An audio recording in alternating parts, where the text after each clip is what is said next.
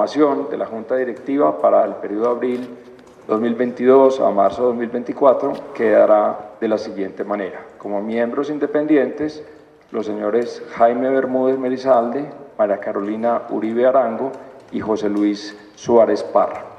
Miembros patrimoniales, Jorge Mario Velázquez Jaramillo, Alejandro Piedradita Borrero, Carlos Ignacio Gallego Palacio, Gabriel Gilinski Cardonce.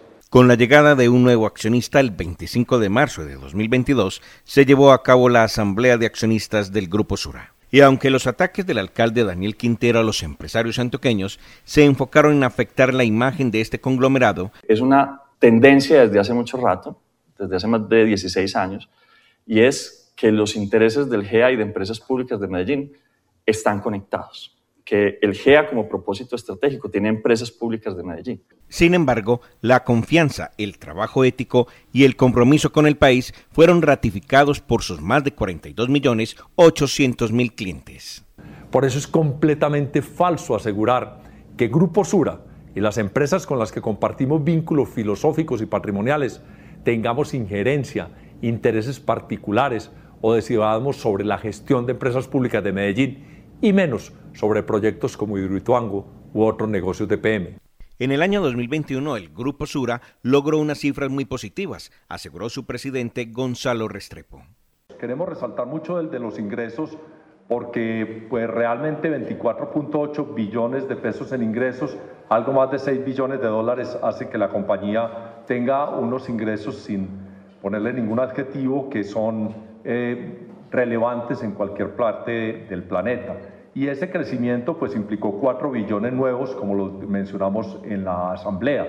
4 billones nuevos, pues ustedes yo creo que, que, conocen mucho más, por lo menos que yo, cuántas compañías son de 4 billones de pesos en ingresos en Colombia o en Latinoamérica. Eso fue lo que hizo este grupo de un año al otro, 4 billones de pesos nuevos. La utilidad neta del grupo ascendió a 1.5 billones de pesos, cifra parecida a la lograda en el año 2019. Este año fue un año récord en método de participación, lo que nos proviene de Bancolombia, de Grupo Argos y de Grupo Nutresa y Protección, eh, con 1. casi 4 billones, 1.395, con un crecimiento que no es ni siquiera dable pues, de mencionar, 284 eh, por ciento frente al año anterior, pero muy importante que frente al año 19, año prepandemia, habiendo sido un buen año, pues hay un crecimiento también sobre ese año 19. Fue un año también que marcó un hito con las sopas lanzadas por el grupo Gilinski, lo que le permitió adquirir el 31% de las acciones de Sura.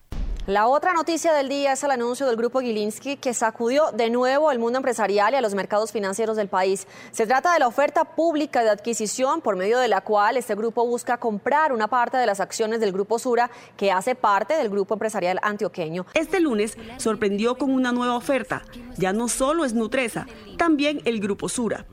Ensura busca una participación hasta del 31% ofreciendo unos 4 billones de pesos. Este hecho ratifica aún más que la gestión realizada por los empresarios antioqueños ha sido eficiente en su parte administrativa y en la generación de valor. Así lo afirmó Lina Vélez de Nichols, directora de la Cámara de Comercio de Medellín para Antioquia.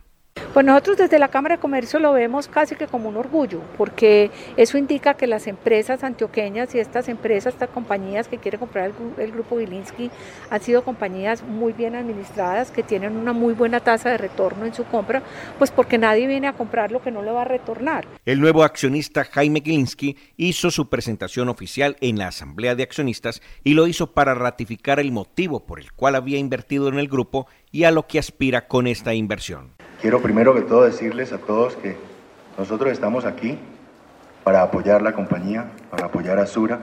No hubiera hecho una inversión de la magnitud que hicimos si no tuviéramos confianza en que es una gran empresa. Segundo, es confianza en Colombia. Yo creo que en estos momentos el país lo que necesita es confianza de cada una y de cada uno de nosotros que hagamos lo posible para que empresas como Sura continúen creciendo, continúen desarrollándose y sigan siendo exitosas. Yo creo que el propósito mío, al estar ahora mi hijo en la junta directiva, es ayudar a empujar, así lo dije en Nutres, empujar a que la compañía continúe con los, todos los éxitos que ha tenido y que tenga más. pero también habló de los sueños que tiene en este nuevo momento emprendedor como inversionista. ¿Qué quisiera ver yo? Quisiera ver una compañía que el año entrante entregue muchos más dividendos a los accionistas. Yo creo que eso nos va a ayudar a todos. Segundo, una compañía que continúe creciendo, aportando a la sociedad y haciendo todo el desarrollo social que está haciendo no solamente en Medellín y en Antioquia, sino en todo el país y en todos los países donde participa. Tercero, reducir el endeudamiento. Creo que si los intereses continúan subiendo, las compañías deben de reducir los endeudamientos para que podamos fortalecer y poder generar las utilidades y dividendos mayores hacia futuro. La verdad que lo que vi que han hecho, Gonzalo, y a ustedes los felicito, ustedes han hecho muy buen trabajo en un año muy difícil.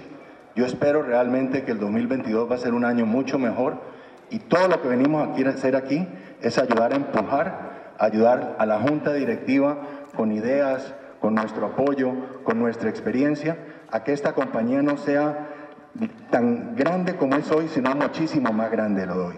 Y que sea una compañía que sea honor para Colombia, honor para nosotros, cada uno de los accionistas. Y quiero especialmente hoy dar un agradecimiento a las 33 mil personas que colaboran en esta organización. Sobre estos sueños que proyectó Jaime Gilinski, el presidente del Grupo Sura aseguró que la deuda ha venido disminuyendo. De los objetivos que, que Jaime Gilinski presentó a la Asamblea, estamos absolutamente eh, en concordancia con los objetivos. El desapalancamiento de la compañía viene eh, eh, ocurriendo una vez concluida la etapa de expansión.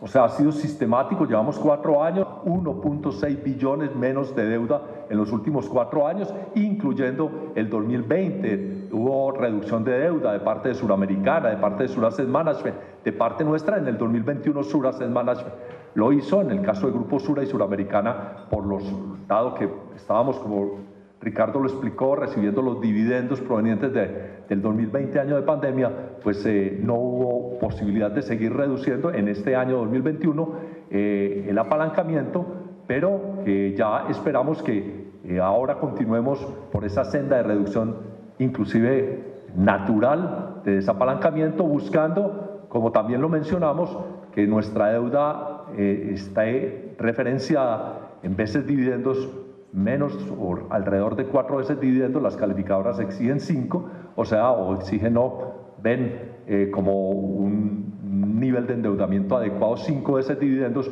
nosotros este año estaremos cerrando alrededor de cuatro veces dividendos y en el 2024 estaremos hablando de 2.2, 2.5 veces dividendos con un nivel ya bastante sano de apalancamiento financiero y sobre la acción enfatizó que se ha valorizado en los últimos años. Esta compañía, desde, desde su origen 1944, diciembre 12, ha sido una compañía pública, es una sociedad anónima.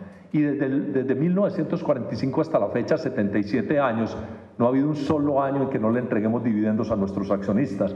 En los últimos 20 años, nuestros dividendos han sumado 5 billones de pesos y han implicado un crecimiento agregado anual del 10% superior a la inflación. También es importante esa aclaración. Durante la pandemia, Sura hizo un acompañamiento a 250 mil empresas en los 10 países donde tiene presencia en pruebas PCR para así disminuir los costos de las ausencias laborales para las personas y las empresas. En la reactivación económica impulsó el crecimiento de muchos emprendimientos y empresas al compartir el conocimiento en el manejo del talento humano, en temas de mercadeo y en gestión de tecnología. Y en la actualidad está desarrollando un producto innovador en aseguramiento para que las empresas puedan dar pasos seguros para encontrarse con nuevas oportunidades. Hay un seguro eh, que en Sudamericana se viene construyendo que es el de competitividad ese seguro de competitividad es muy importante y cómo se gestiona, pues oh, claramente es innovador,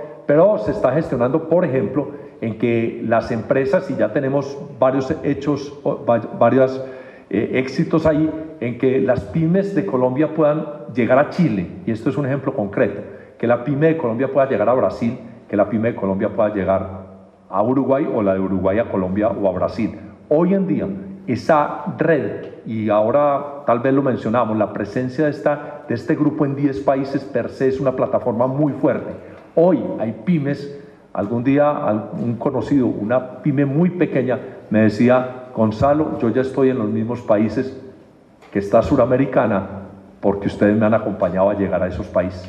Eso es como le extendemos el mercado a las pymes, que hay más de 9 millones y que sin duda alguna es una línea grande de crecimiento, de cierre de brecha de inequidad para América Latina, cómo le extendemos el mercado a las pymes en América Latina. Grupo Sura proyecta para este año un crecimiento entre un 10 y un 15% de su utilidad neta e invertirá cerca de 230 millones de dólares en crear más fondos de inversión, desarrollar vacunas, salud y en aseguramiento de la competitividad.